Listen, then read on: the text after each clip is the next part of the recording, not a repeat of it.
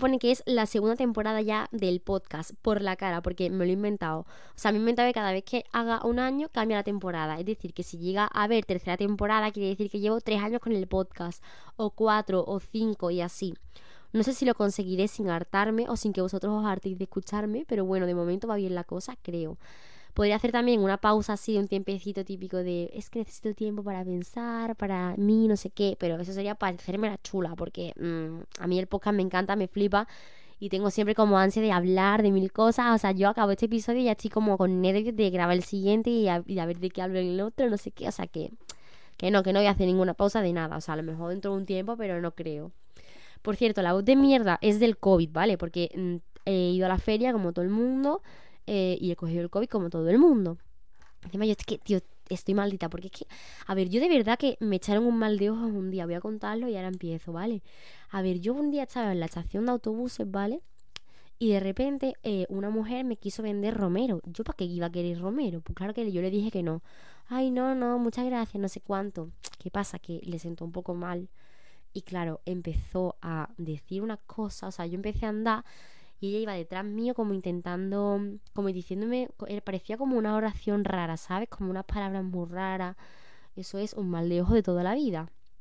Y efectivamente yo lo estoy percibiendo, está em, afectando a mi presencia y a mi persona en la tierra y ya está, y ahora tengo COVID otra vez, pero bueno, no pasa nada. Y bueno, no sé qué más iba a decir. Ah, sí, a ver, que mm, para que sea mm, una nueva temporada, yo creo que tiene que haber un cambio o algo nuevo que marque claramente la diferencia entre una cosa y otra. Entonces pensé lo guay que sería tener una cancioncilla de A mí se me importa hecha por y para el podcast. Y claro, yo cuando lo pensé pues tenía una idea clara de quién quería que me lo hiciera porque es que yo soy una inepta, la verdad, o sea, canto horrible y no tengo ni idea de nada. Entonces pedí ayuda en Instagram, rezando para que fuera Marta la que se ofreciera a ayudarme. Marta es una niña encantadora, o sea, yo cada vez que pienso en Marta me entran ganas de llorar porque es la niña más mona del mundo. Y efectivamente ahí estaba Marta diciéndome encima que le hacía muchísima ilusión hacerlo. Y cada vez que hablábamos de la canción, porque ella me mandaba cada cierto tiempo lo que tenía, estábamos las dos súper emocionadas, gritando qué emocionante, qué ilusión todo, no sé qué. Entonces, de verdad, ha sido súper guay contar con ella para esto y encima que lo ha hecho súper bien, ha captado súper bien la esencia del podcast y ha mostrado muchísimo entusiasmo y muchísima ilusión. A mí de verdad que me, llena el corazón que, alguien haya querido actuar y poner su granito de arena en un proyecto como este, que es mío al final. Y, y, que alguien valore tanto mi proyecto, pues me parece súper guay y lo agradezco muchísimo. Así que desde aquí, muchísimas gracias a Marta, que es la mejor y tiene un talento increíble. Así que nada, vamos a empezar ya y espero que os guste un montón la canción y el episodio. Último intento.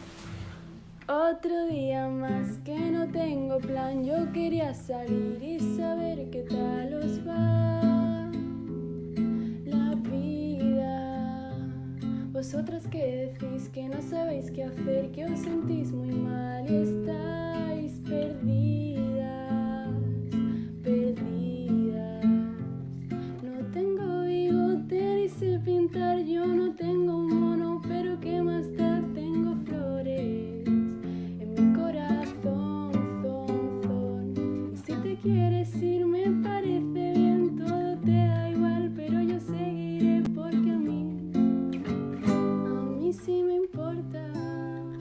Bueno, el tema del que vengo a hablar hoy quizás es un poco complicado porque, bueno, mm, he estado debatiendo mucho si hablarlo o no porque supongo que aún tengo la espinita ahí, pero también he pensado que es algo importante y que yo en ese momento cuando me pasó, pues obviamente me hubiera encantado escuchar a alguien hablar de esto y si esto le puede ayudar a alguien que esté pasando por lo mismo, pues mmm, genial, para eso estamos.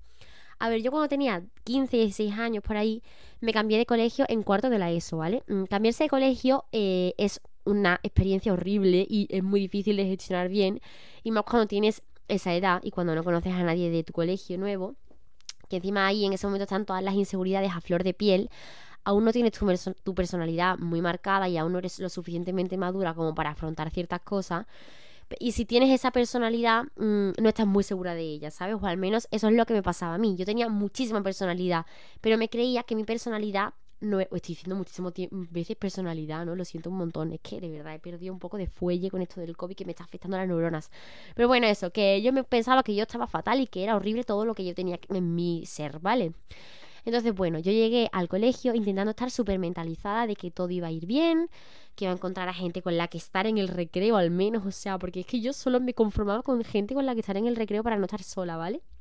También hay que destacar que yo en esa época me veía horrible.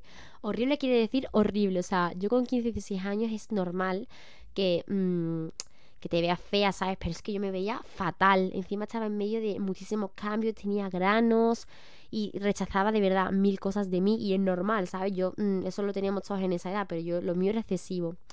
Pero ¿cuál era el problema? Que la gran mayoría de las niñas de mi clase no tenían todas las cosas horribles que tenía yo, o al menos yo no se las veía, ¿sabes? De verdad, yo llegué al colegio y me parecían todas mis Españas. O sea, yo decía, ¿por qué? Todas las niñas son guapísimas, todas tienen tipazo, pelazo, llevan una ropa increíble, le queda genial el uniforme, o sea, el uniforme del colegio, ¿cómo te va? Quedó bien, o sea, de verdad, no, no podía soportarlo. Yo, de verdad, les tenía hasta coraje, tío. Solo porque les quedaba bien el uniforme, porque es que de verdad me queda, es que esa falda del colegio, ¿cómo te puede quedar bien la falda del colegio? Y el polo, que el polo es la cosa que peor sienta el mundo. Encima, cuando tienes tetas, el polo te queda fatal. Porque tú dices, no, me voy a comprar un polo grandecito para que así no se me vea tanto la teta. Perdona, se te ven incluso más, porque es que se ve ahí como una bolsa fatal, queda horrible, ¿vale? Entonces mis polos eran enormes, mi falda me quedaba fatal, me llegaba eh, por eh, los gemelos, de verdad, feísima, feísima. Encima la coleta, porque, porque claro, a mí siempre me pasa y creo que eso nos pasa más o menos a todas, pero yo no lo veía porque yo pensaba que eso era solo yo. Típica coleta que te haces cuando te vas a duchar que no te quieres lavar el pelo, que te queda monísima, ¿vale? La coleta preciosa. Cuando vas a clase, mi coleta era de verdad la, colita de una rata, o sea, eh, ridícula. Estaba feísima y todo el mundo yo decía, qué guapas son todas, porque les queda también la coleta, porque les queda también el uniforme, porque les queda también el polo, eh, el polar, todo. Yo me comparaba todo el tiempo con ellas porque yo pensaba que ellas eran lo máximo y yo me veía a mí y decía, menudo moco, menudo moco. Encima yo en ese momento tenía las hormonas como locas y aunque tuviera una alimentación súper normal y saludable y todo el rollo, pues yo me veía a mí gordísima y eso para mí tenía muchísimas connotaciones negativas y más cuando toda la clase eran palos, literalmente palos. O sea, cuando digo que me comparaba con ellas eh, todo el tiempo, es literalmente todo el tiempo y con toda la clase. O sea, iba mirando una a una, yo me acuerdo a lo mejor en clase de inglés, ¿vale? Que estaba eh, una profesora dando su clasecita y yo iba mirando una a una y decía, madre mía, lo que tiene ella y yo no. Joder, lo guapa que es ella y lo fea que soy yo. Y yo lo delgada que está no sé quién y lo gorda que estoy yo. O sea, así con todas, ¿eh? Incluso con las que después fueron mis amigas, con toda la clase, literalmente todo el tiempo. Y claro, mm, estar todo el tiempo pensando eso hizo que me sintiera súper insegura. O sea, yo llegaba a casa agotada mentalmente porque me había pasado todo el día viéndome cosas malas. De verdad que no paraba. Y nunca pedí ayuda ni se lo dije a nadie porque es que, claro, yo pensaba que era algo normal, ¿sabes? O sea, yo decía, me ha tocado así de fea. Encima no voy a quejarme de que lo estoy pasando mal con esto porque me van a decir, pues chica, te aguantas, ¿sabes? O sea, tienes esa cara de mierda, pues te aguantas, es la cara que tienes y punto. Yo, vamos, lo pasé fatal. Pero bueno, ya poco a poco me fui haciendo amigas, seguían esas inseguridades tan fuertes, pero al menos estaba entretenida la mayoría del tiempo porque estaba con amigas y no pensando en lo fea que soy, ¿sabes? Es que ya una cosa enfermiza ya. Es que además, claro, yo me sentía mal porque yo para nada soy una persona especialmente superficial, ¿sabes? O sea, tengo las típicas cosas que tenemos todos, que todos tenemos nuestro puntito de que nos gusta vernos guapos, obviamente, como todo el mundo pero yo jamás pienso de la gente que es fea o cosas así. O sea, a mí todo el mundo me parece guapo y el físico no es algo ni en lo que me fije ni algo que me preocupe en exceso.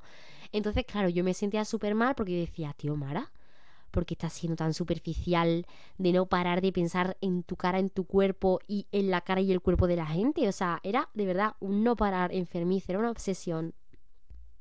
Pero bueno, ya llegó el verano, acabó el curso y entramos en primero de bachillerato y la cosa no fue a mejor.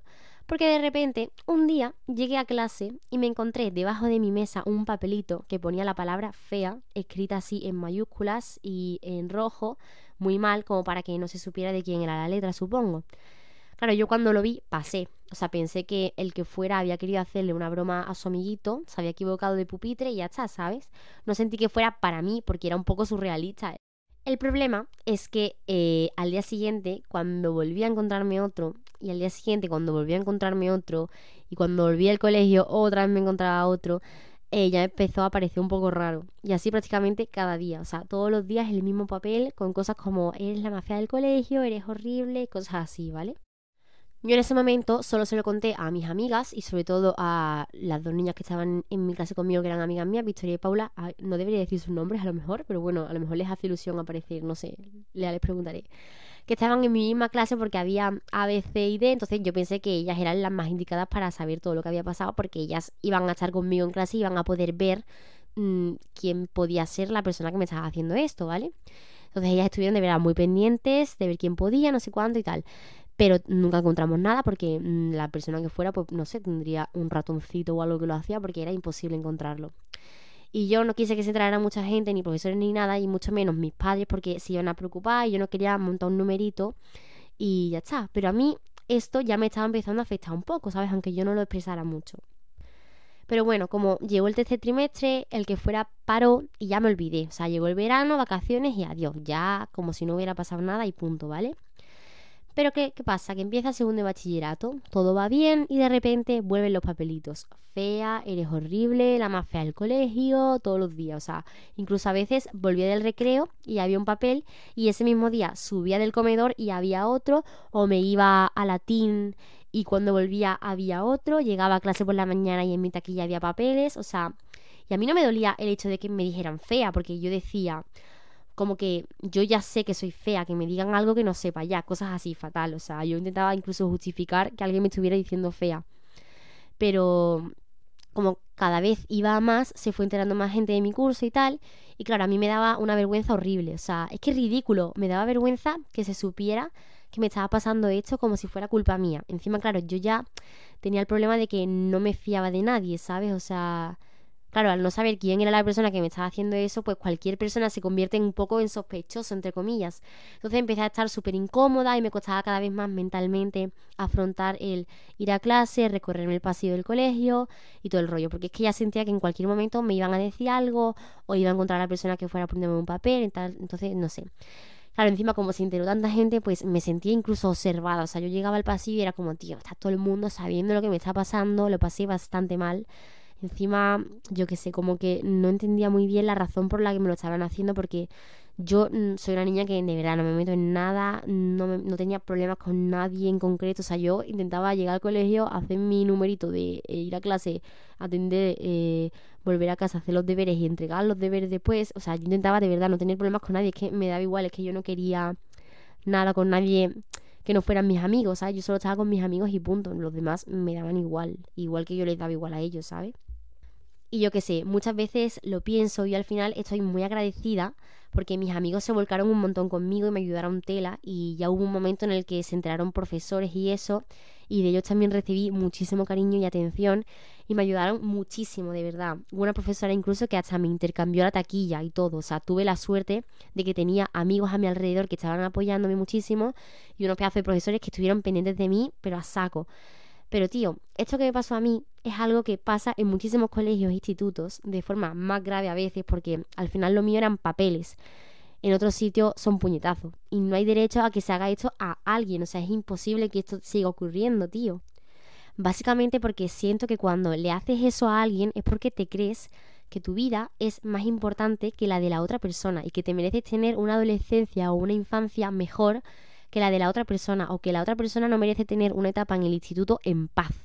Ya no que sea súper chula de fiesta como un élite, que sea en paz, que es algo que no tuve en mi etapa en bachillerato. O sea, a mí la paz me llegó cuando llegué a la cuarentena y ya no tenía que ir al colegio y por lo tanto no tenía que enfrentarme todos los días a abrir la taquilla y encontrarme ahí el papelito del día. Y no sé, yo desde que me pasó eso pienso mucho en las vidas en general de la gente. O sea, yo qué sé, tío, el típico niño o niña pequeña que le hacen bullying desde primaria hasta la ESO, que crece con mil inseguridades, odiándose a sí misma y creyendo que lo que está mal es ella. Y me da muchísima rabia, tío, porque pienso que te roban la oportunidad de disfrutar de tus etapas de la vida. O sea, me da rabia. Y por eso, tío, si ves que alguien está viviendo algo malo, una situación difícil o del estilo a la que he contado, intentad ser apoyo para esas personas, porque nadie se merece estar apartado, sentirse solo en el colegio, en el instituto o en la universidad o en cualquier lado, porque todos merecemos disfrutar de esas etapas igual que lo estás haciendo tú, ¿sabes? Y también creo que desde pequeños nos tendrán que ir dando charlas o clases sobre la seguridad en uno mismo, el quererse y el ayudar a los demás en situaciones como estas, porque quizá Si yo me hubiera querido más a mí misma, yo desde el primer papel que recibo, voy corriendo a que se entere todo el colegio de lo que está pasando para ponerle freno. Pero es que yo lo que hacía muchas veces era justificarlo, decir, a ver, es normal que es que tiene razón, soy horrible, no sé qué, es normal que me lo diga no es normal que te digan nadie nada. encima, claro, a mí lo que más me rayaba era no entender la razón por la que me estaba haciendo esas cosas, ¿sabes? Porque muchas veces me decía lo típico de, ¡buah! Es que esos que te tienen envidia, no sé qué. Y claro, yo me miraba al espejo y decía, bro, ¿envidia de qué? O sea, ¿de qué me tienen envidia? Si soy un vallenato desesperado, o sea, ¿de qué coño van a tener envidia? De nada. Yo no entendía nada, de verdad. En fin, no sé, también a veces pienso que en realidad, menos mal que me lo hicieron a mí y no a otra persona que quizá le hubiera hecho aún más daño Mm, o lo hubiera afectado mucho más, ¿sabes? Porque obviamente yo lo pasé bastante mal e influyó mucho en mi forma de ver mí misma y de relacionarme con los demás. Pero yo en cuanto salí de ahí me convertí en una persona súper distinta. O sea, mis amigos de la universidad y vamos, cualquier persona que me haya conocido en la universidad, si vieran cómo era Mara de bachillerato, lo fliparían. Porque es que yo estaba totalmente metida para adentro porque me daba vergüenza que se me viera la cara. O sea, porque creí que ser como yo y no como las demás era algo malo que tenía que cambiar.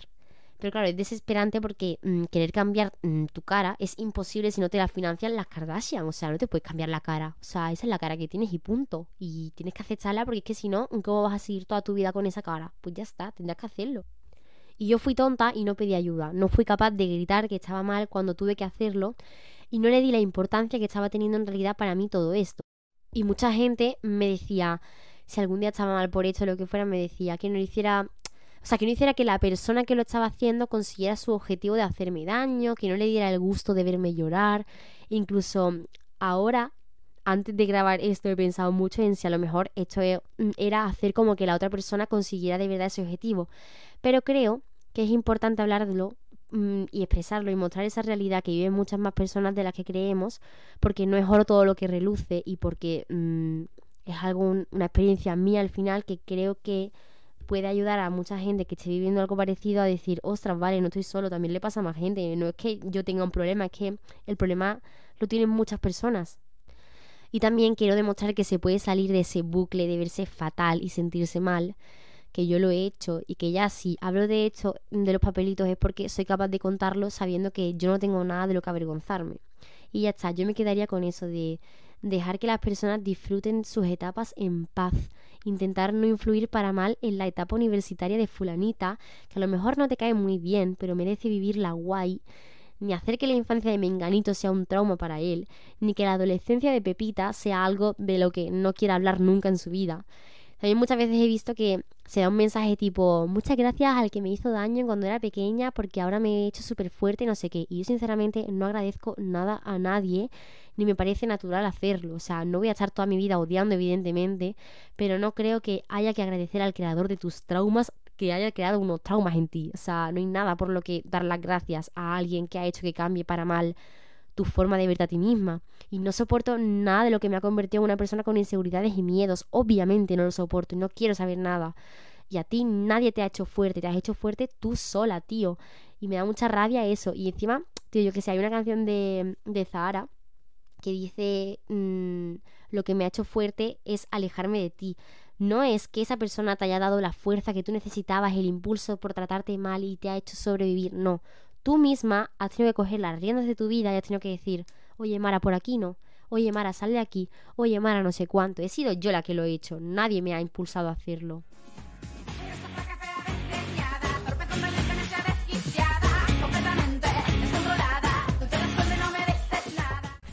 y ya está, no sé. Desde aquí, muchas gracias a la persona anónima que hizo que un día el papelito que me encontrara dentro de mi taquilla fuera un corazón y no un fea. Que no sé si escuchará mi podcast o no, pero me sentí súper guay ese día y ya está. Que la mafia del colegio está aquí. Si alguna persona que esté escuchando esto necesita que le digan que no está sola y que va a encontrar a personas que le quieran tal y como es, pida ayuda y que salga del bucle. Y de verdad que si alguien siente que no tiene a nadie a quien acudir o a quien pedir ayuda, yo tengo un complejo absoluto de ONG y siempre vais a poder mm, contar conmigo para todo y acudir a mí siempre que lo necesitéis. Y ya está, chicos. Atentamente, la fea del colegio. Aquí está en la mm, segunda temporada de su podcast con más de 5.000 reproducciones. Porque a mí, a mí sí me importa.